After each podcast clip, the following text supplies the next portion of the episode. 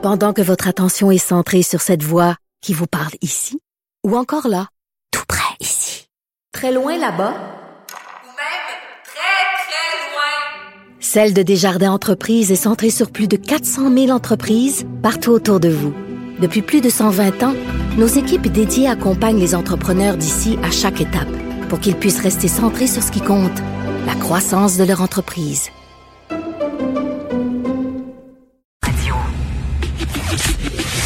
Le, commentaire de Félix Séguin, un journaliste d'enquête pas comme les autres. Hey, mon cher Félix, ça a l'air que tu as une exclusivité pour nous ce matin.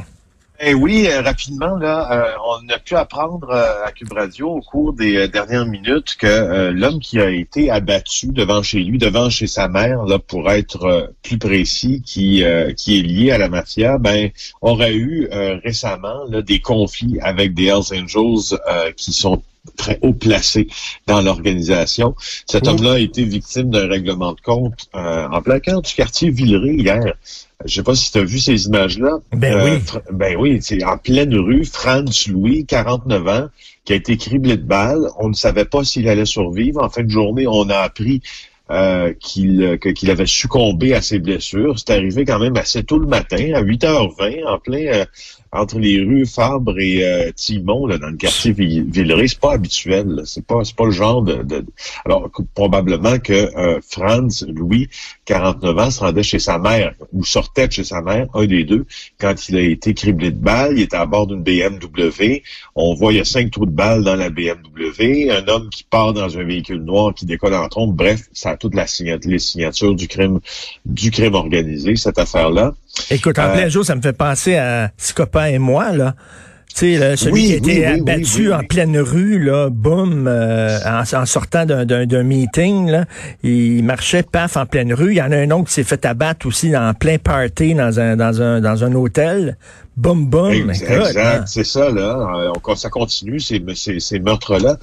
Tu sais, c'est- c'est quoi, c'est le 26e meurtre euh, déjà à survenir. Je pense qu'on aura une année, Hey, en tout cas pour ce qui est du crime organisé, assez meurtrière. c'est très cowboy, Euh, hein? Puis euh, ouais. des gens qui se font tirer dans la rue, puis tout ça. Il y a eu beaucoup de fusillades, il me semble, cette année. Oui, et c'est pour ça d'ailleurs que euh, lors des dernières annonces en sécurité publique, la vice-première ministre et ministre de la Sécurité publique, Geneviève Guilbeault, flanquée des, trois chefs de police des grands corps euh, québécois, c'est-à-dire Québec, Montréal et Sûreté du Québec, a annoncé des millions de dollars pour retirer les armes de la rue. Parce que, évidemment, si tu retires euh, les armes prohibées, les armes de poing, on, s'entend, entre autres, et automatiques et semi-automatiques, tu viens déjà de gagner une partie de la bataille. Sauf que quand un individu comme Franz Louis, qui euh, était lié à la mafia, parce qu'au fond, il était connu pour il y a un terme que la mafia utilise, Richard, dans ça, c'est un gars de bras. Alors, Ouais. Fran- Franz Louis était un gars de bras. Je ferme les guillemets. Lire quelqu'un qui s'occupait de pouvoir sacrer des volets à des gens euh, qui, qui, qui, qui, qui avaient des plus ouais, à la mafia. Donc, mais pour, c'est pour ces gars-là, c'est pas le même profil que Mais- les autres. Lui, s'il avait à être tué, si on voulait vraiment sa peau, euh, c'est pas le fait de retirer un fusil de la circulation qui va faire en sorte qu'il va y échapper. Ben non, mais alors, mais lui, donc, il était avec la mafia italienne et il s'est fait abattre parce qu'il y a eu des problèmes avec les Hells. C'est ça?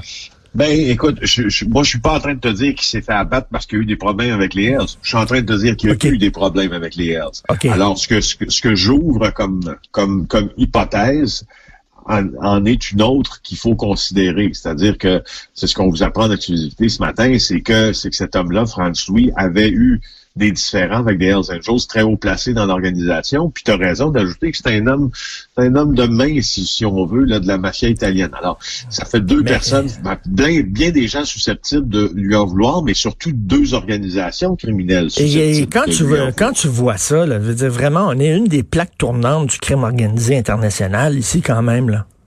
Ben, ce que je vois dans ça, euh, c'est que la, la, la criminalité transfrontalière, si tu veux, qui, est- qui est pour moi si la criminalité organisée internationale, est importante au Québec et euh, je, je, je m'accote, si tu veux, je m'appuie pour euh, Mm. prendre la bonne expression sur des rapports qui ont été dressés par les agences notamment britanniques et italiennes qui font état de la mollesse de nos lois, notamment sur le blanchiment d'argent, Ben notamment ben oui. euh, de nos peines, des peines que notre système de justice euh, et que notre code, co- code de criminel prévoit pour certaines infractions, qui font en sorte que la criminalité organisée trouve au Canada un for- une forme de havre de paix. Écoute, on est, c'est très facile de blanchir de l'argent au Canada, faut le dire. Là. Tu risques pas grand-chose. Mais Richard, euh, la JE la semaine prochaine, je, je, je, je Ah fais- oui? j'en profite pour euh, faire la promotion de, de, de, de tout ça à ton, à ton antenne. Je me suis rendu euh, en Colombie-Britannique parce qu'en Colombie-Britannique, il y a euh, les services, euh, euh, pas les services secrets, mais les services de renseignement de sécurité britanniques avaient pointé du doigt la Colombie-Britannique et plus largement dans son ensemble le Canada l'an passé en disant, vous autres, vous avez un problème avec le blanchiment d'argent et ça prend des proportions alarmantes. Et à titre d'exemple, il disait qu'en Colombie-Britannique, seulement quelques individus ont réussi à blanchir en 2019, Richard, 2 milliards de Hey! dollars. 2 milliards de dollars, en passant par quoi, tu t'en doutes, l'immobilier, les casinos pas surveillés, la drogue. Il faut savoir que euh, Vancouver est, entre autres, la- le, le centre de l'épidémie euh, de, de, Mm. d'opioïdes. Alors, Mais, il mais a, les casinos, c'est quoi? C'est que, mettons, t'arrives, euh, t'achètes 5000 pièces de jetons, ils te donnent tes jetons, tu vas jouer un petit peu, tu reviens, tu redonnes tes jetons, ils te redonnent d'autres argent, puis là, tu pars. Tu viens de laver, Tu viens, tu viens de blanchir ton argent, là. Oui, pour, ben, y entre autres ça, il y a, y a des stratagèmes qui sont assez euh, évidents, si tu veux, comme ceux-là. Il y en a d'autres qui sont un peu plus complexes, mais pas tant au casino. Mais euh, quand tu parles de ceux-ci, il y a entre autres un règlement qui fait, qui, qui fait, mon Dieu, moi, qui m'a fait dresser les cheveux sur la tête. Un règlement, je devrais dire. Il y a un pas de règlement qui m'a fait dresser les cheveux sur la tête, c'est que dans les casinos, euh, de, de Colombie-Britannique, dont le régulateur est l'État, mais dont les propriétaires sont des propriétaires privés. OK.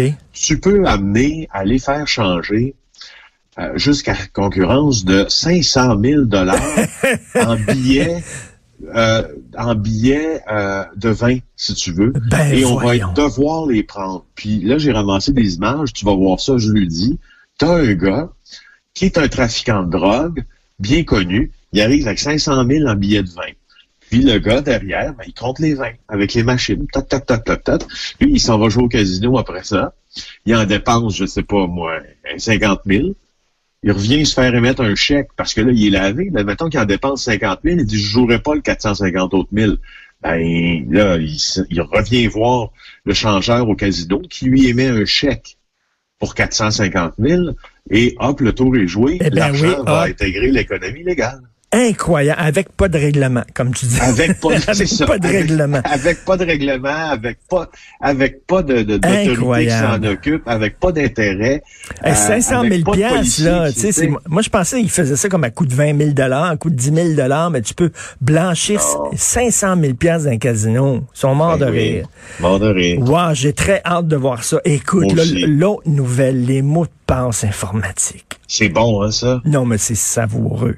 Je sais, j'adore ça. ça. Écoute, donc toi et moi, euh, on parle souvent d'attaques informatiques en disant que ce sont, ça fait, c'est- le nouveau mal du siècle. Bref, mais puisque nous sommes plus connectés, plus branchés que jamais, ben là, euh, on a la, ça me fait juste, ça me- juste la nouvelle me fait rire.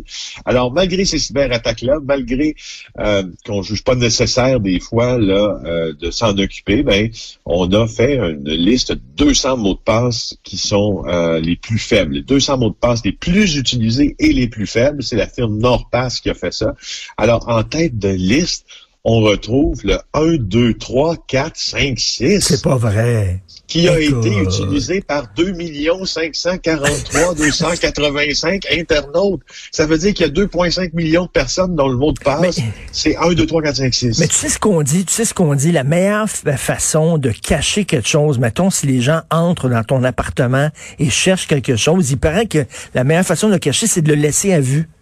Oui, tu le laisses à vue, ça a l'air que personne va le voir parce qu'ils sont sûrs que tu l'as caché quelque part. Fait que les autres sont peut-être, écoute, probablement, ils se sont dit, 1, 2, 3, 4, 5, 6.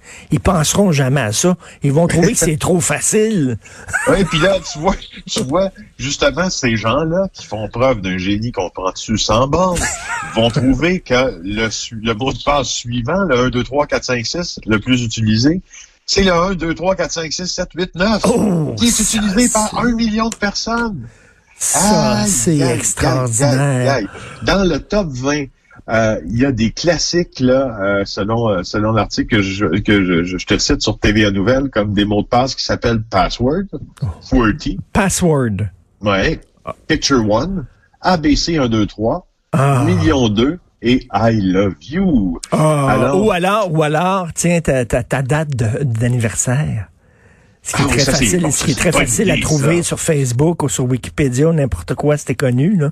Oui, date oui, c'est d'anniversaire. d'anniversaire, puis tu peux aussi mettre, euh, que tu peux faire, mettre ta date d'anniversaire puis ton adresse ensemble. Tout le, a personne, on n'y verra que du feu. En fait. Et là, ça, faut que je te dise, le plus important là-dedans, c'est que, sais-tu, ça prend normalement, euh, tu le, le- le mot de passe le plus utilisé par 2,5 millions de personnes, 1, 2, 3, 4, 5, 6, ça prend moins d'une seconde à pirater. Parce que les logiciels pirates, là, c'est pas, pas penser que c'est un gars derrière son ordinateur qui vient voir le tien puis dit, non, lui, je vais le pirater. Mais non, il y en essaie plusieurs à la fois et ça prend moins d'une seconde à avoir tes accès quand tu utilises des mots de passe faibles. 1, 2, Comme 3, ceux-là. 4, 5, 6, 2 millions de personnes, 2 millions de champions. Je me demande qu'est-ce qui arrive quand le champion appelle à sa banque en disant Monsieur, monsieur, faites cloner ma carte.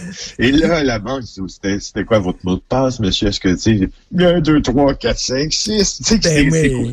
cool. Ça. Ben non, mais ça, c'est vraiment comme je me suis fait voler dans mon char. Ah oui, est-ce que vos portières étaient barrées, verrouillées? Non. Ben là, je m'excuse, mais l'assurance ne paiera pas. Va Ben, pas te ça. rembourser parce que, tu sais, on, on s'attend à ce que tu sois un minimum, euh, tu sais, responsable. En tout cas, bref, ben, ça n'a aucun sens. Ça n'a pas de bon sens. OK, donc maintenant, on va parler du procès Roson. Oui, parce que la couronne, euh, euh, dans son euh, plaidoyer, a dit que Gilbert Rozon avait inventé une histoire digne d'une toile impressionniste en livrant une version qui défie la logique. C'était le plaidoyer de la couronne. Il va être fixé sur son sort la semaine prochaine. Est-ce que c'est ça? Non, oui, exactement. Non, la même semaine qu'Éric Salvaille va être fixé sur son sort. Mais c'est pas la semaine prochaine. Alors, ce que dit, c'est que Roson, ce que dit la couronne, c'est que Roson a, a calqué son témoignage sur celui euh, de la plaignante? Puis là où les deux divergent, c'est juste là où il y a des parties incriminantes pour Roson. Alors, euh, selon Maître Bruno Ménard de la Couronne, il a dit ça ne fait pas de sens. Euh, Roson, hier, je sais pas si tu as vu les images, mais il y avait du monde Ben pour oui. l'accueillir au palais de justice. hein. des manifestantes qui lui ont donné une leçon de consentement euh, avant les plaidoiries finales. Et, euh, et voilà, je voulais juste te faire le suivi. Ben là, oui, sur- parce que, écoute, ça, sur- ça se peut, on sait pas, là, je, je, je sais pas, mais tout à coup, il est, déclaré sur une technicalité, je sais pas, parce que, tu c'est quand même hors de tout doute raisonnable euh, dans un procès au criminel. Euh, tout à coup, qu'on dit, bon, ben écoute, on n'a pas suffisamment de preuves, on est obligé de le laisser aller. T'imagines la réaction? De Oui, certaines non, personnes qui vont être vraiment furieuses. En même temps, le système de justice, ben, ben c'est ça. Là, on n'était pas en cours. euh, moi, j'étais pas en cours euh, du matin au soir. Je sais pas. Peut-être qu'ils ont eu accès à des preuves qu'on ne connaît pas. Tu sais. Euh, peut-être qu'il y avait une technicalité. En tout cas, bref, euh, ça, ça Mais de, risque de de, toute brasser. façon, là. Richard, tu sais, la, la- c'est le défaut et la qualité du système du système de justice. Ben C'est-à-dire que le- quand la décision ne fait pas ton affaire, on a parlé beaucoup ici des fondements du système de justice, notamment en citant le contrat social, où euh, où cette justice-là est basée sur la confiance euh, que tu lui accordes, mais aussi euh, si ce système de justice-là accuse quelqu'un euh, et le rend euh, non coupable des accusations qui pèsent contre lui en ayant balancé tout ce qu'elle pouvait balancer d'un côté comme de Oui. l'autre comme argument. Tu, quand c'est toi qui es dans cette situation-là, tu trouves qu'il fonctionne. Quand tu n'es pas dans cette situation-là, là. tu trouves qu'il ne fonctionne pas. Et quand tu l'observes, tu dois être, tu dois dire qu'il fonctionne relativement bien puisqu'il est très impartial. Mhm. Alors, c'est c'est malheureux pour les victimes, c'est malheureux euh, pour cer- certaines si la décision n'est pas favorable, mais qu'est-ce que tu veux, c'est comme ça. Ben oui, puis euh, y a des fois il y a des technicalités aussi. On se souvient lors de son premier procès, en Guy Turcotte, qui avait été euh, euh, déclaré non coupable pour une technicalité. Merci beaucoup. Bon euh, bon week-end, bonne course euh, jogging et bon vin Merci. aussi en même Merci. temps. Salut Félix. en fin de semaine. Bye. Félix Séguin.